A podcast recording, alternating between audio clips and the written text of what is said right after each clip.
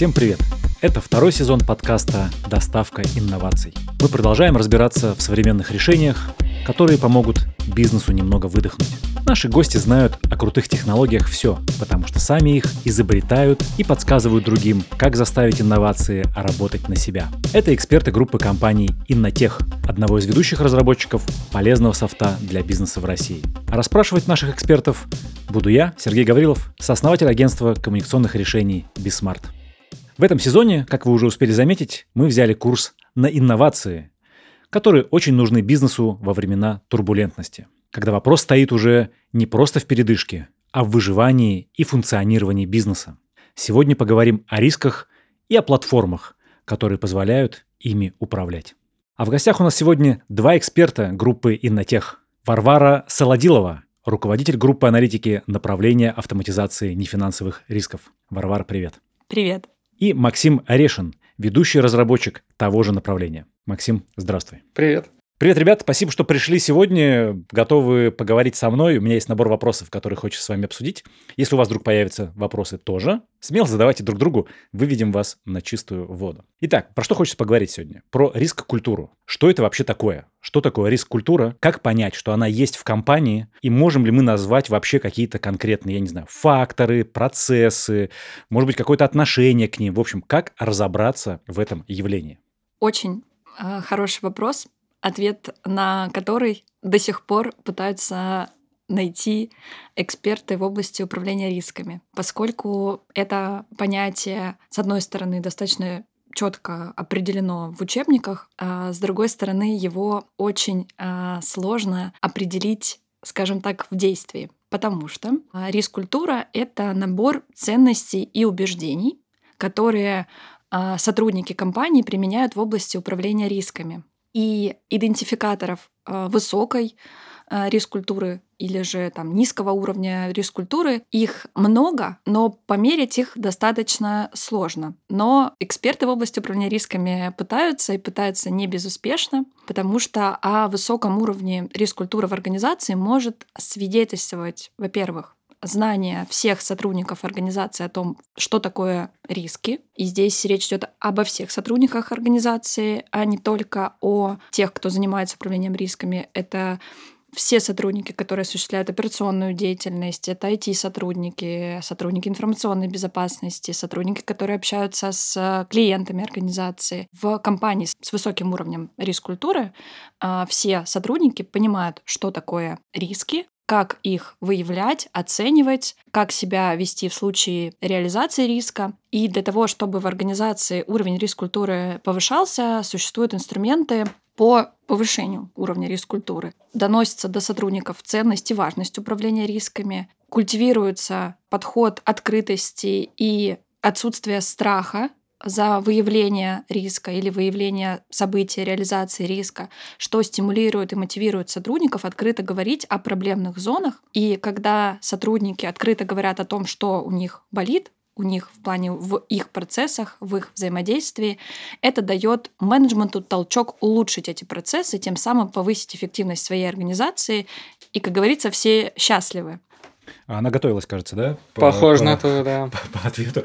Так, давай проясним. Высокая риск-культура не равно высокий риск в компании, правильно? Наоборот, чем выше риск культура, тем, возможно, меньше рисков э, каких-то есть потенциальных в компании. Да? Так должно работать, нет? Не совсем так. Хм. Высокий уровень риск культуры – это инструмент, который позволяет снизить уровень риска за счет того, что мы их проактивно выявляем, тратим меньше времени на то, чтобы оценить их и, соответственно, быстрее принимаем решение о том, как э, закрыть какую-то дырку, соответственно, снизить какой-то риск.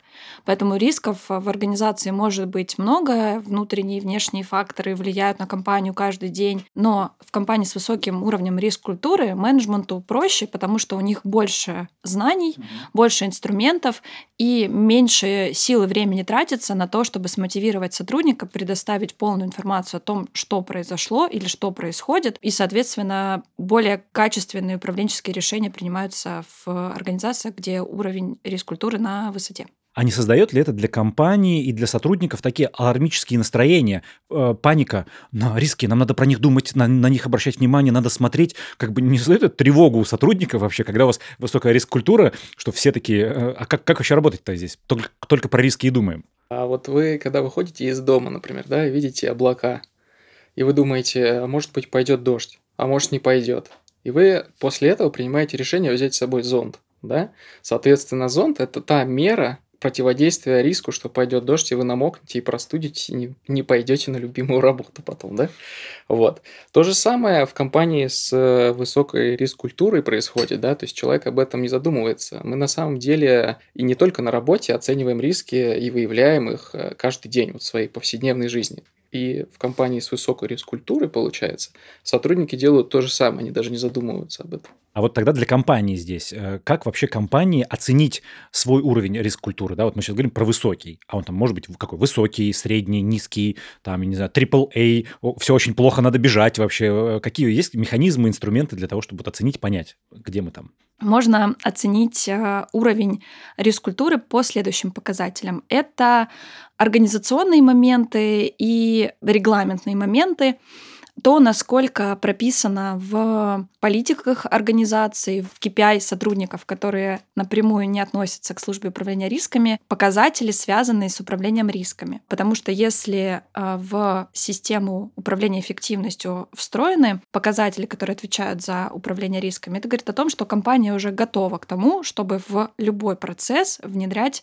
инструменты управления рисками абсолютно открыто. Это значит, что за каждым подразделением закреплена ответственность за управление рисками. Кроме того, о высоком уровне риск-культуры свидетельствует то, насколько быстро и часто э, топ-менеджмент выделяет бюджет на мероприятия, связанные с управлением рисками. Это и обучающие мероприятия, и выделение отдельных штатных единиц для сотрудников, которые занимаются координированием деятельности, потому что между бизнесом и сотрудниками, которые занимаются управлением рисками, риск-менеджменты, внутренние контролеры, внутренние аудиторы, а, как правило, по-хорошему еще есть э, прослойка. Это те люди, которые отвечают за управление рисками, они очень хорошо осведомлены об основной деятельности того или иного подразделения, но при этом и очень хорошо знают э, методологию управления рисками. И они являются связующим звеном между теми людьми, которые делают свои ежедневные задачи, и службой управления рисками. Их часто называют риск-координаторы. И, значит, в организациях, в которых э, существуют такие люди, существуют такие процессы, и все с этим окей, говорит о том, что в компании достаточно высокий уровень риск-культуры. С обратной стороны, а, низкий уровень риск-культуры — это такая ситуация, когда никто а, не знает в целом, что такое риски, или как огня боятся этого слова, никто не понимает свою зону ответственности в задачах, связанных с оценкой риска, никто не понимает в целом, когда риск оценен как высокий, что это значит. Это значит, всех уволят, компанию закроют, или это просто значит, что процессы будут меняться, или это не значит ничего. Поэтому, наверное, два важных фактора — это понимание и знание сотрудников о том, что такое риск-менеджмент. И второе — это то, как процессы уже сами по себе работают. Когда мы говорим про компанию, мы много говорим риски, управление рисками и так далее.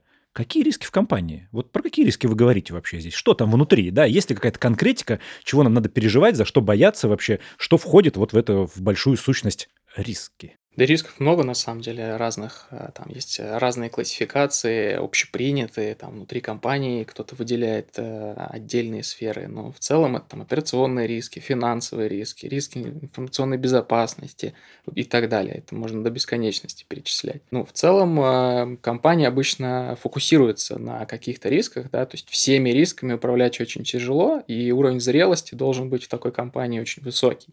Поэтому, когда компания растет, да, она сначала выделяет фокус там, на одни риски, группу рисков, потом добавляет к ним еще, еще и так далее. То есть это постепенный процесс развития, повышения уровня зрелости да, в компании по отношению к управлению рисками. Невозможно как бы сразу быть во всем максимально зрелым. В организации подход к управлению рисками должен строиться по принципу трех линий защиты, или их еще называют три линии обороны. Это такой подход, когда мы говорим о том, что риск — это наша общая проблема, а управление риском — наша общая задача.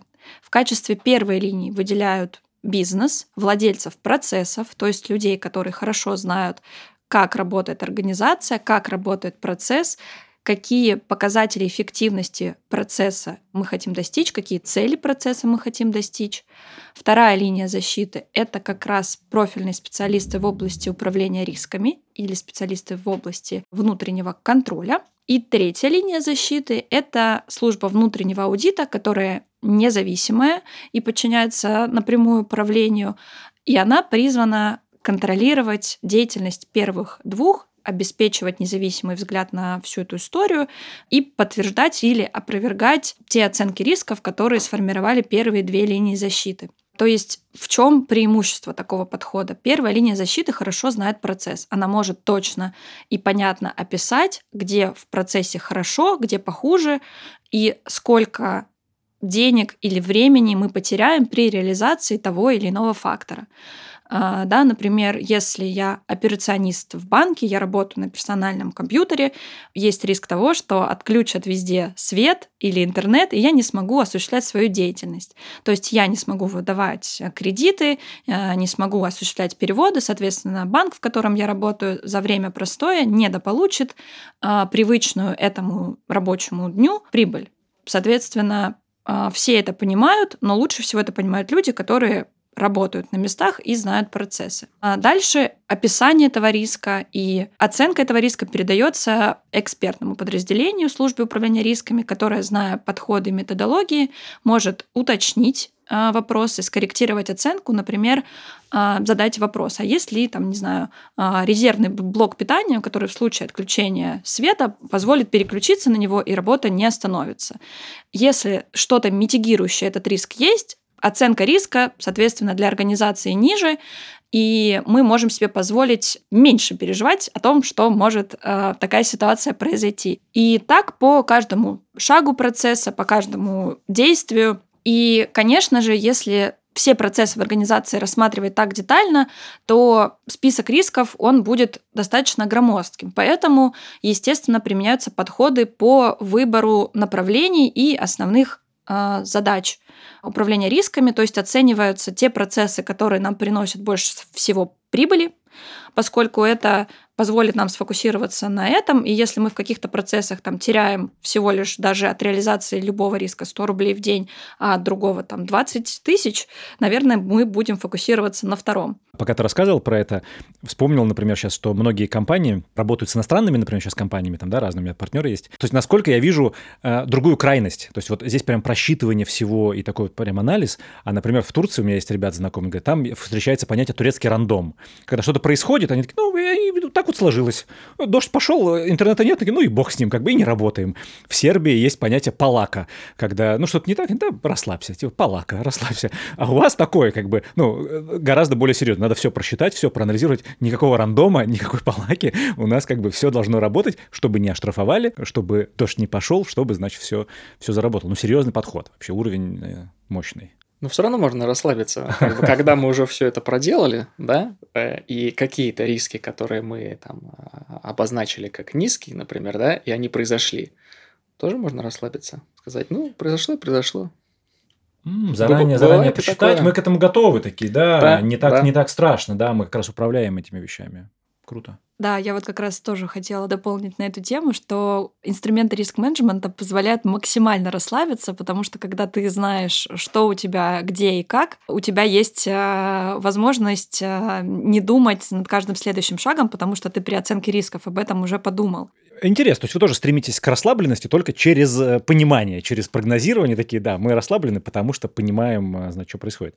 А тогда вот такой вам вопрос. Смотрите, значит, э, не так давно мы столкнулись с разными сложностями, например, с точки зрения там работы с иностранным оборудованием, поставками и так далее, да. И получается так, что долгое время российские компании пользовались западными продуктами, да, вот как бы так привыкли к ним, хотя как будто бы риск-то есть, да, того, что могут разные нюансы произойти. Вот, но если там серьезно, да, или там жестко про это говорить, да, почему за полтора года года получилось создать некоторые вещи, да, и сделать то, что не получалось за 10 лет до этого. То есть сейчас ситуация там где-то сложная, но раз и решения появляются, инструменты появляются, и как-то очень так быстро хотя за долгое время этого не создавалось вообще. Или получалось, просто мы не знаем про это. Вообще были ли какие-то попытки вывести на рынок российские аналоги э, до того, как это стало такой объективной, реальной необходимостью. Вот, если есть такие разработки, да, что это, что вообще было такое, чего мы не знаем? Ну, здесь, мне кажется, достаточно простой ответ на самом деле, да, вот э, на рынке, соответственно, были э, западные иностранные решения, Microsoft, IBM, там, SAS, да, Oracle, SAP,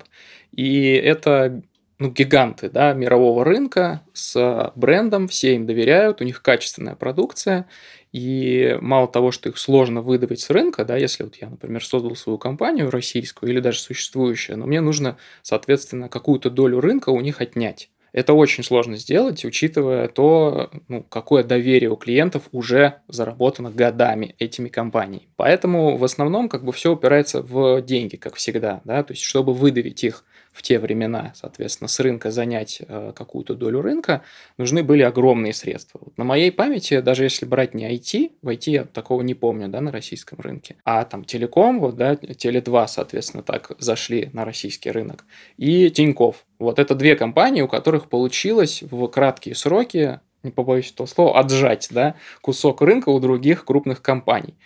Но это всего две компании среди всех индустрий за там, последние 20 лет. Соответственно, в IT такой надобности не было, поэтому, собственно, этим и не занимались в российской разработке. Может быть, были маленькие стартапы, но обычно как раз в стартапе какая-то новая идея, новая разработка, приходит крупная компания IT, и покупает этот стартап. И это уже под лейблом того же IBM, SAS и так далее. А сейчас, э, конечно, ну, наши коллеги западные ушли, да, коллеги, конкуренты ушли с рынка, появилась необходимость э, разработать программное обеспечение да, там для тех или иных задач. Соответственно, возможности это сделать э, на российском рынке есть, специалисты есть, и да, поэтому получилось в краткие, достаточно сжатые сроки нарастить мощности, разработать то, что мы потеряли условно. Ну, это что такое замкнутый круг, как будто бы. То есть пока у нас э, все работает, э, мы понимаем, что риск есть, да, но вот именно как вероятность его на, наступления, наверное, да, вот ее надо еще просчитывать, потому что пока все работает, крупные игроки есть, нам не надо ничего создавать. Когда они уйдут, будет поздно. Мы должны делать сейчас, но для этого нужно много денег, ресурсов и сил, как бы несопоставимы с э, решением, потому что, может быть, это решение, ну, э, решение будет дороже, э, чем риск, который мы... Ну, короче, тут такая сложная задачка вообще для для людей, ну, для риск-менеджмента? Да, управление рисками это, в принципе, всегда некий баланс да, между теми затратами, которые э, мы готовы собственно, потратить да, там, на митигацию риска, да, на то, чтобы адресовать этот риск, на какие-то меры противодействия, когда он реализуется, или пока он не реализовался, чтобы не допустить его реализации, да, и, соответственно, вот от потерь. Вот этот баланс мы всегда как бы держим, да, там, левая, правая чаша, что перевешивает, туда мы и идем. Так, второй раз за этот разговор я слышу слово «митигация», киваю с умным видом такой, типа я понял, о чем идет речь. Но я не понял, что это за слово. То есть смысл вроде бы понятный, управление, видимо, или снижение риска, или что? Что значит вот эта митигация? Да, наверное, понятнее всего будет слово синоним снижение, ну или же какое-то действие по управлению, Еще с одним термином хочу разобраться, э, ввести в наш значит, разговор. Э, есть термин или понятие GRC. Если расшифровывать, управление, риски, соответствие, да, вот там эти слова. Как вот их соединить так, чтобы это все правильно звучало, мы правильно понимали это понятие? Опять, наверное, философский вопрос, поскольку э, вокруг этого понятия до сих пор есть разные мнения и определения, но те расшифровки, которые ты дал, не совершенно корректны, только это больше да, корпоративное управление рисками и соответствие требованиям. И подход GRC — это подход интегрированного управления всеми этими вещами, а именно корпоративное управление взаимосвязано с рисками, опирается на соответствие э, требованиям. Также это корпоративное э, управление призвано обеспечить э, эффективную реализацию целей самой э, компании. При всем при этом соблюдаются также этические требования. Сейчас также э, на повестке э, есть такой термин, как ESG или устойчивое развитие, и подход GRC это тоже учитывает. То есть это управление а, всеми сферами организации корректно, чтобы компания максимально эффективно могла достигать своих целей. И э, GRC да, буквы, которые отвечают за эту аббревиатуру, корпоративное управление, риски, соответствие требованиям, это, наверное, основные такие пласты, от которых все это отталкивается. То есть мы говорим о том, что корпоративное управление должно способствовать э, риск-культуре, управление рисками должно опираться на стратегические цели. Соответствие э, требованиям также не должно сходить с радаров нашего внимания, то есть мы не можем делать что-то в обход. И наши процессы должны отталкиваться от этих э, факторов. И сотрудники в организации должны понимать, что все взаимосвязано. И мы, когда принимаем какое-то решение, смотрим не на какую-то одну часть, а на все в совокупности. Вот я как предприниматель, например, да, такой думаю, хочу делать дело, значит, э, прибыль, значит, э, создавать продукт какой-то делать и так далее. Но мне говорят, помимо твоего дела тебе надо учитывать ESG, GRC, э, значит, что-то еще. Напридумывали инноваций разных. Я такой, мне надо на это выделять деньги, а, добавлять штатные единицы сотрудников, значит, ПО закупать, обучать их всех а зачем? Вот как э, вы можете мне объяснить как предпринимателю, который как бы должен фокусироваться на основной задаче, например, да, я теперь э, много чего добавляю себе в фокус для того, чтобы заниматься, значит, э, вот этими, этими вещами, да, как, как мне объяснить, и мне, ну, своим друзьям, предпринимателям, чтобы это можно было объяснить, что это важно, а не просто такое, знаете, игра в модные понятия, тренды и так далее. Давайте я начну, а Варвара продолжит. Э, в общем, э, да, все эти инновации, это, конечно, все здорово, но тут нельзя забывать, да, что это для крупного бизнеса, там, для среднего бизнеса. То есть стартапы и мелкий бизнес, э, они решают не те задачи, да, а, которые требуют внедрения всех этих инноваций. Вот. И, соответственно, если появляется какой-то там, стартап, новая идея у предпринимателя, да, что продавать на рынке, соответственно, в первую очередь он решает эту задачу продаж, да, а, зарабатывания прибыли, продвижения своей идеи. И если она настолько классная, что его стартап растет и развивается, то опять же постепенно у него добавляются другие заботы. Да, информационная безопасность, соответствие требованиям законодательства, управление рисками, найм сотрудников да, и так далее. Отчетность перед налоговой. Вот. А, соответственно, у крупных игроков уже, да, которые есть бизнесы, да, крупные компании, у них в какой-то момент уже все это появилось, да, и а, вопрос тогда, а, зачем им покупать там новое программное обеспечение, да, и здесь вопрос как раз стоит не в найме новых сотрудников, чтобы обучать их, а в облегчении работы и повышении эффективности и там, трудоспособности, да, трудоемкости тех сотрудников, которые уже есть. То есть вместо того, чтобы они там одну задачу делают неделю, они там ее сделают с помощью этого ПО за два дня, и у них еще три дня останется на то, чтобы заняться каким-то развитием бизнеса. В конечном итоге, да, это все приносит больше денег компании. Ну, а лично сотруднику, да, как бы тут тоже есть как всегда личная заинтересованность и сотрудников, которые будут этим ПО пользоваться, да, и, собственно, там ответственным, кто его будет закупать для этих сотрудников. Ну, заинтересованность тоже достаточно может быть простая, что как бы чем эффективнее ты работаешь, чем быстрее ты растешь внутри компании, получаешь больше, собственно, заработную плату, бонусов и так далее. Мотивировал. Принято. Если что Продал. Да, а, значит, а, привет всем предпринимателям. Для чего нам управлять рисками и автоматизировать эти процессы? И здесь мы возвращаемся к аббревиатуре GRC э, и G — это governance, и здесь идет речь про корпоративное управление и про цели. И первый вопрос предпринимателям будет, а что вы хотите? Какая у вас цель? Куда вы идете? В этом году или перспективе там, 5-10 лет. Если задача компании вырасти в компанию гиганта, там, привлечь инвесторов, обеспечить рабочие места, а, стать там топ 5 э, работодателей, то, естественно, для этого придется выстраивать процессы и обеспечивать не только выручку и доход в организации, но и комфортную рабочую среду, соответствие экологическим требованиям, стабильность компании, которая выражается в том, что у регуляторов э, к вам нет вопросов, у вас все чисто, э, надежно, что у вас запланированы расходы, есть э, какой-то резерв на непредвиденные обстоятельства, чтобы э, все это выстроить и обеспечить и рассчитать, и нужны подходы, связанные с управлением рисками. Если говорить про автоматизацию этих подходов, то здесь мы возвращаемся к определению риск-культуры. И когда она достаточно зрелая, и уже есть понимание, что в целом есть процессы по управлению рисками, и э, есть потребность в том, чтобы это стало регулярным действием, да, подход к оценке, к выявлению, то тогда наступает пора к автоматизации этих процессов. До этого момента пока что компании повышают риск-культуру э, без автоматизации. Когда компания готова автоматизировать, э, тогда уже есть смысл э, говорить о внедрении ПО, э, о распределении ролей внутри этого ПО, о формированиях к требованиям автоматизированной отчетности, кто ее будет получать, что в ней должно быть отражено. А вот что в ней будет отражено, это опять же вопрос целей и ожиданий э, топ-менеджмента, что мы хотим, чтобы нам управление рисками показывало.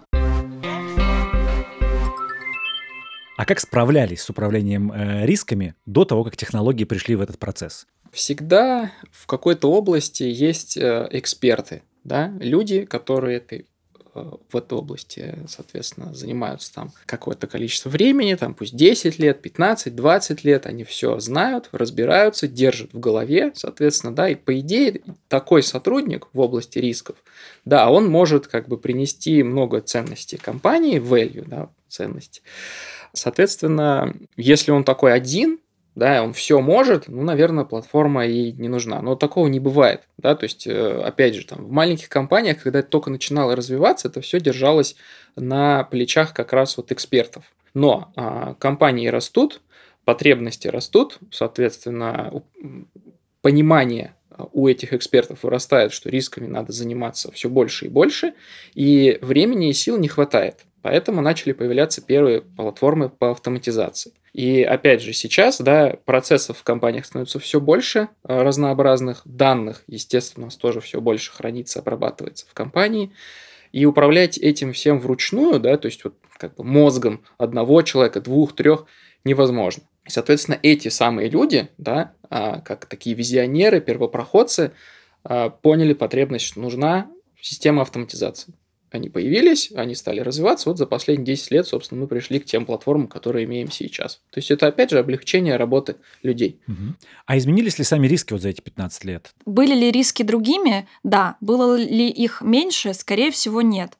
Просто, э, с одной стороны, их управлению уделялось меньше времени, их проработке уделялось меньше времени, потому что было меньше методологических, э, скажем так, документов и рекомендаций и подходов изученных научных, которые можно было бы применить, и, соответственно, экспертов в этой области. А сейчас, когда э, этому вопросу, вопросу управления рисками уделяется достаточно большое время, э, есть кому эти риски правильно и грамотно оценить, описать и детализировать. Если говорить про виды угроз, которым компания подвергается, то, естественно, правильно был озвучен э, риск, связанный с тем, что российские компании, например, используют иностранные ПО. Какое-то количество времени назад этот риск был менее значим для компаний. С ростом технологий, естественно, уровень зависимости от э, цифровых инструментов повышается, соответственно, риски в этой области тоже повышаются. Риски информационной безопасности сейчас достаточно значимые, потому что персональные данные сейчас находятся в любой организации уже в оцифрованном виде, и есть большие риски, связанные с тем, что эти персональные данные могут быть э, неверно или некорректно использованы. Поэтому, да, действительно, риски видоизменились, какие-то виды рисков появились, которых, в принципе, не было раньше, какие-то виды рисков стали более значимыми, какие-то менее значимыми. А вот давай сразу и разберемся здесь. Мы говорим про автоматизацию, диджитализацию, информация, значит, про управление миром там и прочее. И у нас теперь есть платформа, в которой есть информация, э, формализованная про наши риски в компании и так далее. И если эта информация попадает кому-то нехорошему, конкурентам, другой компании и так далее. Если в этом риск, вот как раз персональным данным, информационной безопасности нашей компании и так далее, не создаем ли мы тем решением, которое призвано защитить нас от рисков, э, новые риски для себя же?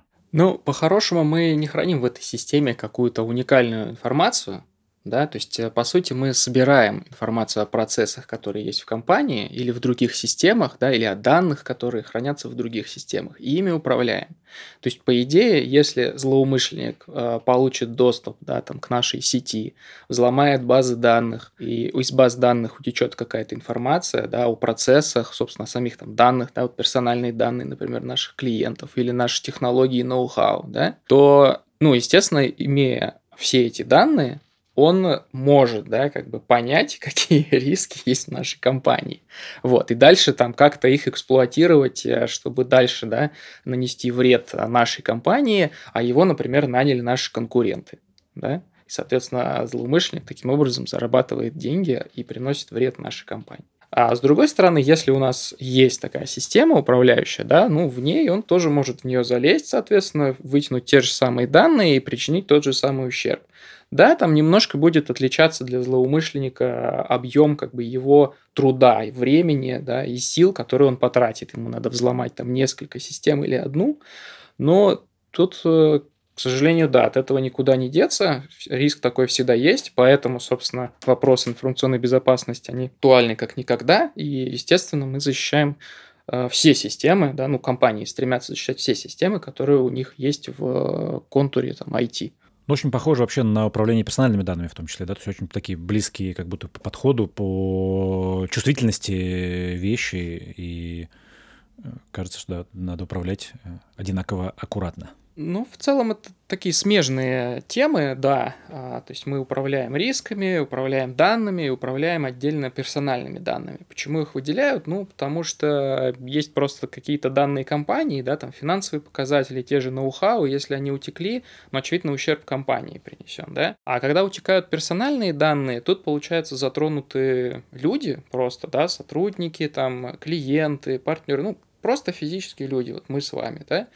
И потом нам звонят мошенники бесконечное количество раз, кому-то они дозваниваются и, соответственно, этих людей разводят и зарабатывают деньги, да, и, конечно, здесь уже затронуты интересы граждан государства. И это все регулируется законом, государством, и требования гораздо более как бы, жесткие, да, предъявляются к компании, нежели когда у компании утекло ноу-хау. Ну, тут как бы государство никак особо не защищает да, эти компании от этого. Поэтому с персональными данными, да, это как бы отдельная тема. Их нужно, во-первых, защищать, да, и первый шаг к защите – это управление персональными данными. Где они вообще хранятся, в каких процессах у нас есть персональные данные, в каких процессах у нас нет персональных данных, кому они передаются, с какими целями, а есть ли там трансграничная передача этих данных, да, то есть другие страны, у них там свое законодательство с персональными данными. В общем, вопросов очень много, и, естественно, опять же, удержать это все в голове, да, или там в каких-то простых системах типа Excel, Word и почта представляется очень сложным. Поэтому для этой цели тоже были разработаны автоматизированные системы, а, они похожи на GRC, да, но они э, больше заточены не на управление рисками, а на управление процессами по обработке персональными данными. Есть какое-нибудь дополнение, тут тоже довольно исчерпывающий ответ. Про персональные данные максимальное исчерпывающе, потому что Максим, мне кажется, главный сейчас эксперт на российском рынке, не побоюсь этого слова, в области автоматизации этих процессов. Про безопасность хотела немного дополнить. Э, платформа автоматизации управления рисками Oasis, которую мы в Инотехе разрабатываем и внедряем заказчикам, она предусматривает различные способы установки, но, как правило, заказчики решают устанавливать ее у себя в контуре, что добавляет дополнительную защиту. Кроме того, а, вся информация хранится структурированным образом, доступ к этой информации разграничивается максимально, и также логируются все действия, и, соответственно, даже в случае какого-то несанкционированного доступа всегда можно будет а, быстро выявить информацию о том, что случилось, кто информацией воспользовался, кто ее а, там просматривал, редактировал и так далее. Вот, и это я все к тому, что о вопросах безопасности данных в GRC-системах мы а, задумывались, и мне кажется, сейчас нашли оптимальные варианты, э, чтобы обеспечить эту безопасность для наших заказчиков. А мы уже говорили про то, что есть и отдельные э, руководители, которые занимаются риск-менеджментом, да, есть э, где-то эти функции прямо на руководителей распространяются, где-то есть под это отдельные должности. Вот а как отличается работа профессионального риск-менеджера от того, что делают топ-менеджеры или отдельные подразделения компании внутри себя? И, соответственно, нужно ли всем им разное ПО, например, да, или достаточно какой-то вот одной платформы, которая с разными функциями может здесь справляться? Или реально ли создать такого, ну, не знаю, Франкенштейна, да, что-то такое, которое было бы удобное вообще для всех здесь, что вот как раз с разными доступами, э, с разным э, видением там, с каким-то, да, с разной информацией, вот или это отдельные софты должны быть под каждого? Ценность а, GRC-решение, одна из основных ценностей, это то, что это единое информационное пространство, единая точка входа и общий инструмент. Но, естественно, в зависимости от компетенций и от задач, то, что видят перед собой конечные пользователи, отличается, во-первых, а, с точки зрения доступа, потому что обычные владельцы процессов на местах, как правило, не должны видеть информацию о каких-то конфиденциальных данных, а, которые дозволено видеть только топ-менеджмент, о каких-то рисках, которые компания не хочет афишировать на всю организацию и так далее.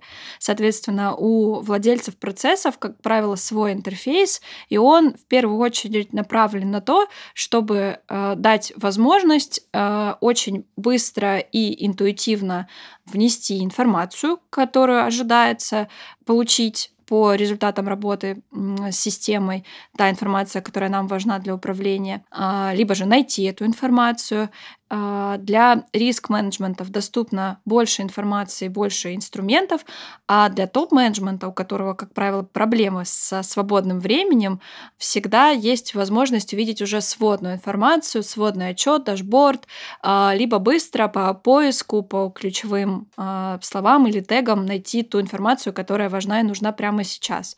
Поэтому, да, от зависимости от специализации, от направленности пользователя интерфейс системы меняется, при этом это все еще остается единой платформой. То есть для организации, для там IT-ландшафта это одна система, одна э, установка, одни затраты на эксплуатацию этой системы. Для пользователя это данные, которые собираются в одну базу данных, и в зависимости от наших задач мы всегда их можем достать, вне зависимости от того, кто их вел. Но для конечного пользователя отличается и интерфейс, который нас ведет, грубо говоря, по процессу. Это и подсказки, и кнопки, которые расположены в привычном для нас э, месте, ну и доступ к информации, потому что у разного уровня пользователей он должен быть там, либо больше, либо меньше. А насколько вообще сложно, трудоемко внедрять такую платформу? Ну, вот, например, Оазис. Да, нужно ли сильное обучение проходить какое-то большое, закладывать э, какое-то время на переход, не знаю, от предыдущей системы или от, от отсутствия ее к этой системе? То есть насколько вообще это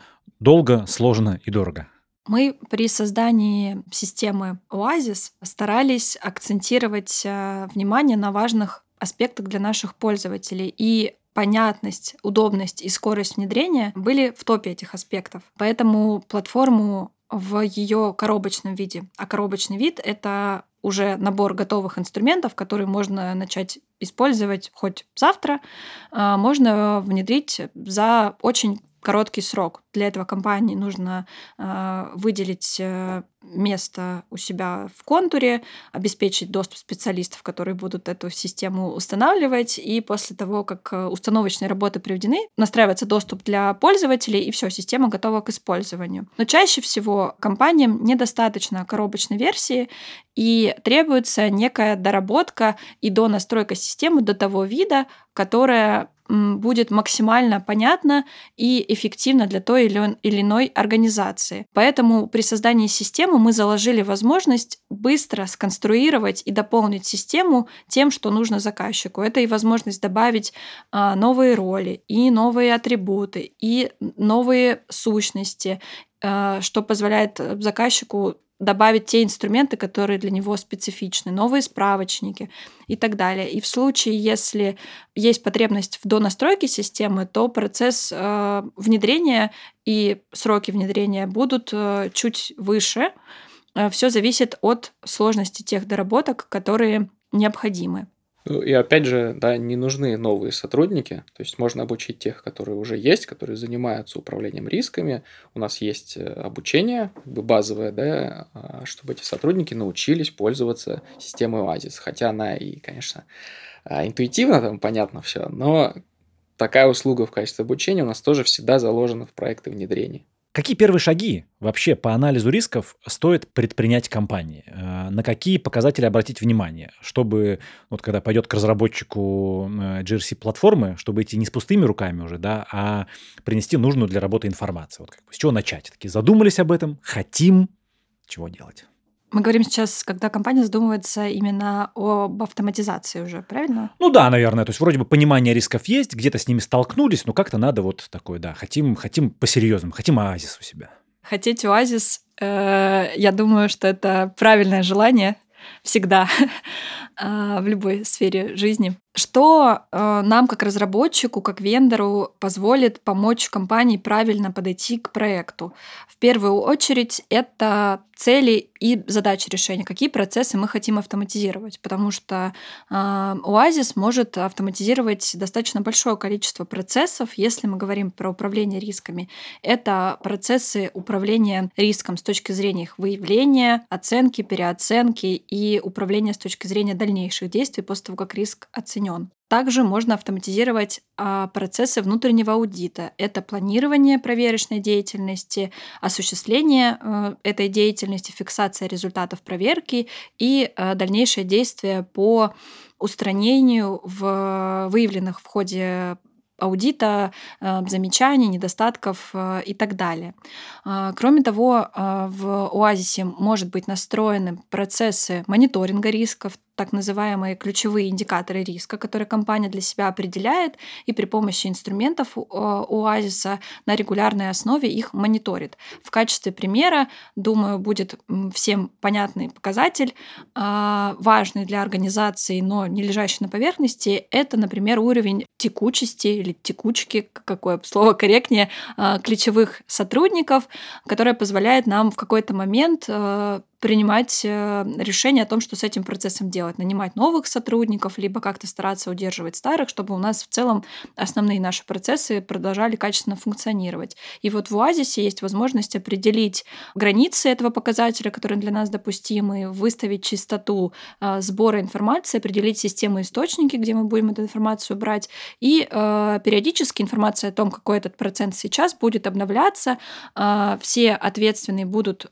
уведомляться при помощи э, электронной почты о том, что этот показатель обновляется, и в нужный момент, когда этот показатель будет э, в той зоне, которая нас, скажем так, не устраивает, привлечь всех ответственных и заинтересованных для решения этого вопроса.